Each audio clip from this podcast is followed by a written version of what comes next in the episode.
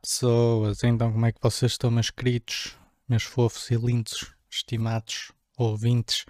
Espero que esteja tudo bem convosco e hoje eu trago um tema extremamente importante para a atualidade e que não, não são debates, portanto podem-me agradecer já por isso, e, uh, mas é, são, são uns atentados muito mais fortes do que isso. Então hoje vamos falar de bombas de gasolina, que nunca teve tanto sentido serem chamadas assim. Porquê? Porque as bombas de gasolina são neste momento um atentado à nossa carteira e um risco maior de perdermos tudo do que sermos estrangeiros a entrar em Portugal e termos uma esperinha do CEF. Agora a quantidade de vezes que se espreme a mangueira após pararmos de pôr uns estrondosos 8,5€ de gasóleo é tão ridículo como estar na porta de embarque de um avião a tentar enfiar mais um quispo na mala, a saltar para cima dela enquanto num número de contorcionismo tentamos fazer peso ao mesmo tempo que tentamos fechar os dois fechos da mala ao mesmo tempo.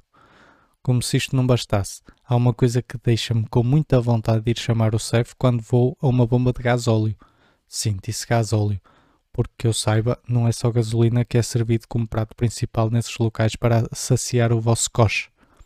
Voltando ao que me irrita, é o seguinte: normalmente eu vou pôr gasóleo no carro ao fim de semana. Porquê?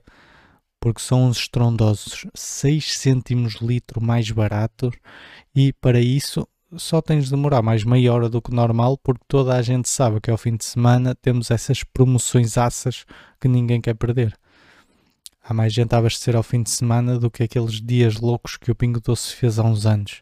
Felizmente, nunca vi ninguém a acariciar-se com estaladas e pontapés por um pacote de tridente. Mas o que é que é pior que isso? Pior que isso é estarmos na fila para pagar, após estarmos na fila para abastecer, e à nossa frente todos os abutres que vão pagar decidem chegar à caixa e quando a menina pergunta quer mais alguma coisa, a pessoa responde Sim, queria um cafezinho. Qual é o problema desta situação?